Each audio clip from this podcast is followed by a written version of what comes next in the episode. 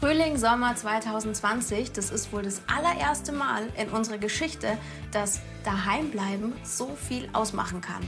Daheimbleiben heißt, niemanden anstecken, das Virus nicht weiter verbreiten und Rücksicht auf andere nehmen. Also solidarisch sein. Wie ihr helfen könnt und was davon wirklich was bringt, um mit anderen Menschen in der Corona-Krise solidarisch zu sein, das will ich bei Respekt für euch herausfinden. Deshalb werde ich vier Projekte testen, die angeblich anderen Menschen helfen sollen. Was voll abgeht im Netz, sind selbstgenähte Schutzmasken. Teilweise werden die für ganz schön viel Kohle vertickt. Da wird es doch eigentlich schon was bringen, die Menschen um mich herum mit Gratis-Masken auszustatten. Das Problem ist nur, ich kann halt überhaupt nicht nähen und ich habe auch keine Nähmaschine daheim. Also, erstmal FreundInnen fragen, ob die eine haben und warten. Währenddessen sehe ich mir im Netz schon mal an, wie es geht. Videos gibt es dazu ja viele. Zum Beispiel auch auf dem Instagram-Kanal von Kenn Dein Limit, einer Kampagne der Bundeszentrale für gesundheitliche Aufklärung. Da erzählt Maskennäherin Lucia, wie sie es macht. Natürlich nur für den Privatgebrauch, für Freunde und Verwandte. Schlechte Nachrichten. Von meinen Bekannten hat keiner eine Nähmaschine, die ich mir kurz ausleihen kann. Ist mein Maskenprojekt jetzt schon gescheitert? Was statt Maskennähen immer geht und auch sehr gerne angenommen wird, ist die Nachbarschaftshilfe. Deswegen treffe ich mich jetzt mit Julia vom Verein Münchner Freiwillige. Mal sehen, ob auch ich helfen kann. Corona-Gruß. Hallo. Nachbarschaftshilfe, das kennt man ja aus vielen Orten. Ne? Also genau. Man hilft beim Einkaufen, gerade Menschen, die sich jetzt nicht raustrauen. Ja.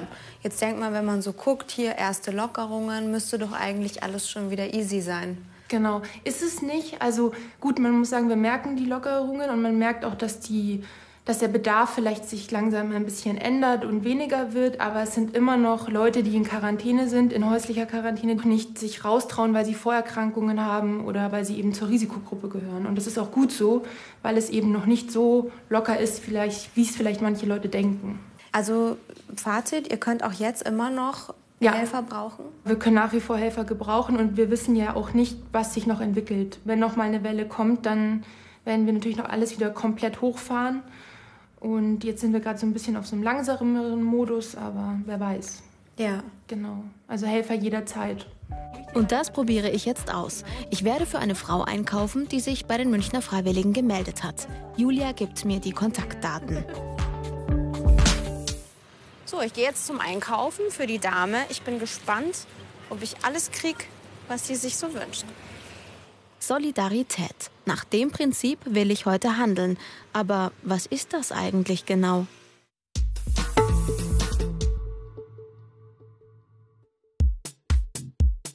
Jeder Mensch ist nicht nur für sich selbst verantwortlich, sondern auch für andere in seiner Gesellschaft und hat Pflichten für die Gemeinschaft.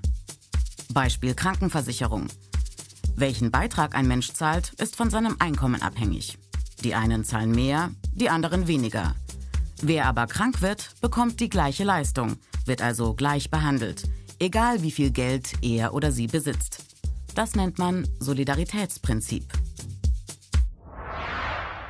Wer sich solidarisch verhält, hofft auch darauf, dass andere sich in ähnlichen Situationen genauso verhalten. Denn alle Menschen sind irgendwann aufeinander angewiesen. Solidarität bedeutet, Fremden und Schwachen zu helfen. In der christlichen Religion nennt man das Nächstenliebe. Solidarisches Verhalten bedeutet, seine eigenen Interessen zurückzustellen und keinen Nutzen zu haben, vielleicht sogar Nachteile in Kauf zu nehmen, wie zum Beispiel seine Freundinnen einige Zeit nicht umarmen zu dürfen. Solidarität bedeutet, du bist nicht allein, ich helfe dir, wir halten zusammen. Projekt Mundschutz nähen. Wie sieht's aus? Ich habe Glück. Ein kleines Nähatelier in München lässt mich unter Einhaltung der Hygieneregeln rein. Damit erledigt sich auch gleich mein Materialproblem. Das kann ich nämlich direkt vor Ort besorgen. Bis zum Maskennähen ist aber noch ein bisschen Zeit und derweil probiere ich noch was anderes für euch aus. Ich werde Telefonengel. Wie das funktioniert, erklärt mir Judith Prehm. Sie gehört zum Verein Redler Rückwärts gelesen übrigens, Alter. Sie hatte die Idee zu den Telefonengeln. Die sollen älteren Menschen helfen, damit sie nicht so einsam sind.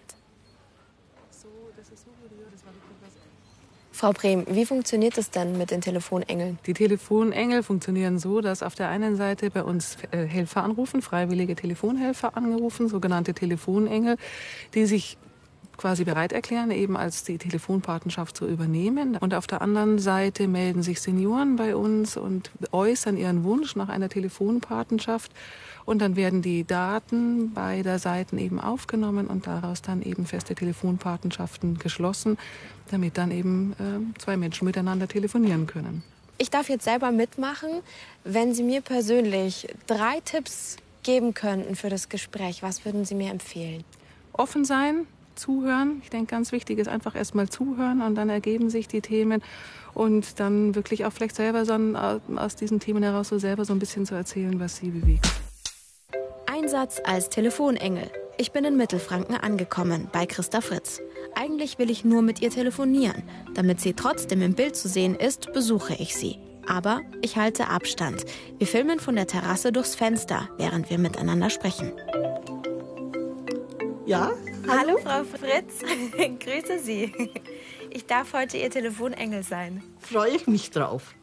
Wie ging es Ihnen allgemein mit dieser Zeit? dieses Gewohnte auch wieder abzulegen, ja. die Enkel nicht zu sehen?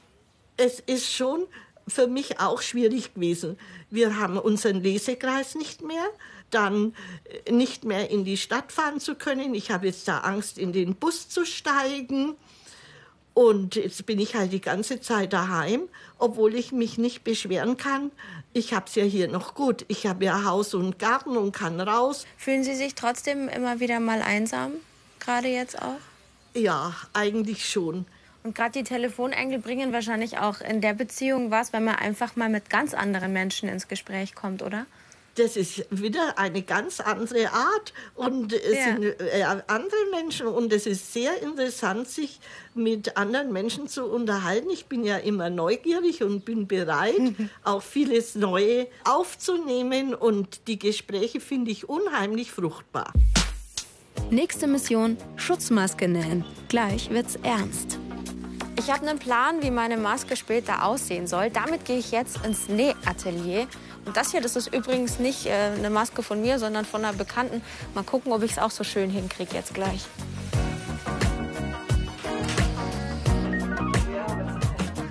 Okay, probieren wir es. Puh.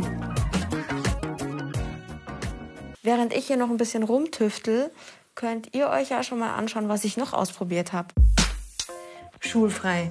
Darüber habe ich mich immer mega gefreut, aber in Zeiten von Corona, da ist halt nichts normal. Und so eine lange Pause weg von den Freundinnen, ohne im normalen Umfeld lernen zu können, das ist schon echt hart. Da haben sich ein paar Studierende gedacht, wir müssen helfen und die Corona School gegründet. Wir versuchen, die, die Folgen der Schulschließung abzumildern und Schülerinnen und Schüler in dieser so schwierigen Zeit zu unterstützen. Deshalb verbinden wir sie mit Studierenden deutschlandweit und erhalten über unsere Plattform kostenfreie und digitale Lernunterstützung. Um Teil der Corona School zu werden, registriert man sich bei uns einfach auf der Seite www.corona-school.de und ähm, die Studierenden lernen wir dann noch kennen in einem Kennenlerngespräch. Das ist nicht aufwendig, das sind zehn Minuten. So wollen wir halt irgendwie die Sicherheit für die Schülerinnen und Schüler ähm, gewährleisten und auch eine gewisse Qualität auf der Plattform haben. Und dann bringen wir die beiden Parteien zusammen, basierend eben auf den Fächern und auf der Jahrgangsstufe.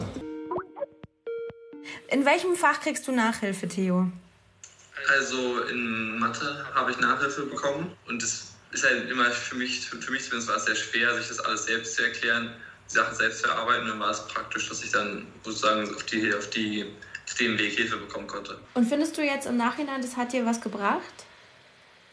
Ähm, ja, auf alle Fälle. Also ich, mir wurde sehr gut geholfen. Ich konnte, die konnten mir sehr gut diese Aufgaben, die Aufgaben erklären, die ich hatte oder Fragen und ähnliches. Und auch so kleine Tipps oder Tricks, die ich nicht kannte, wurden mir sehr gut beigebracht. Also ein Schulersatz ist die Corona School zwar nicht, aber sie bringt echt viel beim Lernen. Ich hätte damals als Schülerin auf jeden Fall davon profitiert. Deswegen echt total cool, was die Jungs und Mädels von der Corona School da auf die Beine gestellt haben. Aber ehrlicherweise muss ich auch sagen, wenn es um die Einhaltung der Regeln geht, da sind wir Jungen nicht gerade die Vorbilder.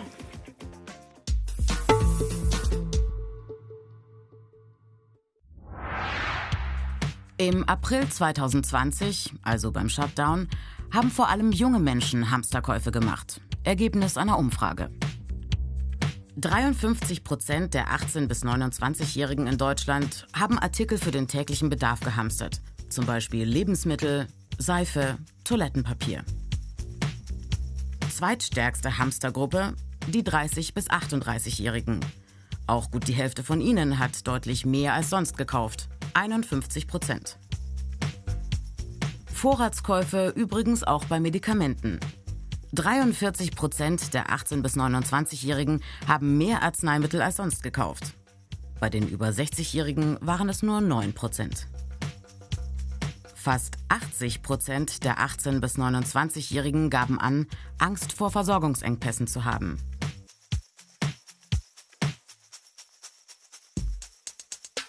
Die Kontaktbeschränkungen. Gerade für junge Menschen eine ungewohnte Herausforderung. Die Digital Natives, also die Generation, die mit Computer und Smartphone aufgewachsen ist, hält zwar Online-Kontakt, besonders oft nutzen junge Menschen diese Tools aber auch einfach, um sich draußen zu verabreden. Eine bundesweite Studie vom Mai 2020 zeigt, dass sich junge Menschen in der Corona-Krise alleingelassen, psychisch belastet und einsam fühlen, selbst wenn sie in der Familie leben. Befragt wurden junge Leute im Alter zwischen 15 und 30 Jahren.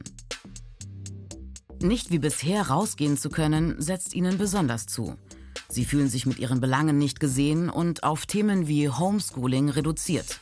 Schwierig, gerade in einer so entscheidenden Lebensphase zwischen Schulabschluss und Berufseinstieg.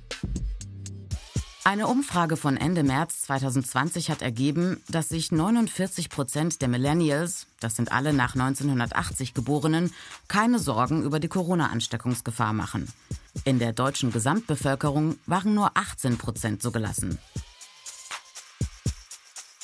Solidarisches Verhalten schützt alle, auch junge Leute, die sich topfit fühlen.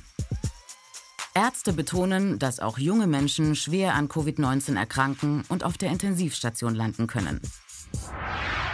Das Durchschnittsalter der Infizierten beträgt laut Robert Koch Institut 49 Jahre. Stand Ende Mai 2020.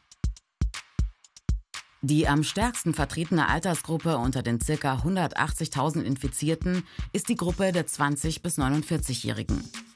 Knapp 77.000 Menschen in dieser Altersgruppe haben sich infiziert. Bei den 10- bis 19-Jährigen sind es knapp 8000 Infizierte. Und Fachleute sagen, je mehr Menschen die Schutzmaßnahmen beachten, umso schneller kann diese Pandemie, diese weltweit verbreitete Krankheit, eingedämmt werden. Ob Nachbarschaftshilfe, Corona-School, Telefonengel oder Maskenman, es gibt viele Möglichkeiten, in der Krise zu helfen. Aber ihr müsst auch überhaupt kein schlechtes Gewissen haben, wenn euch die Situation gerade selber sehr belastet und ihr einfach nicht helfen könnt. Was sowieso am allermeisten hilft und absolut solidarisch ist, wisst ihr ja. Abstand halten, Gruppen meiden und Maske aufsetzen.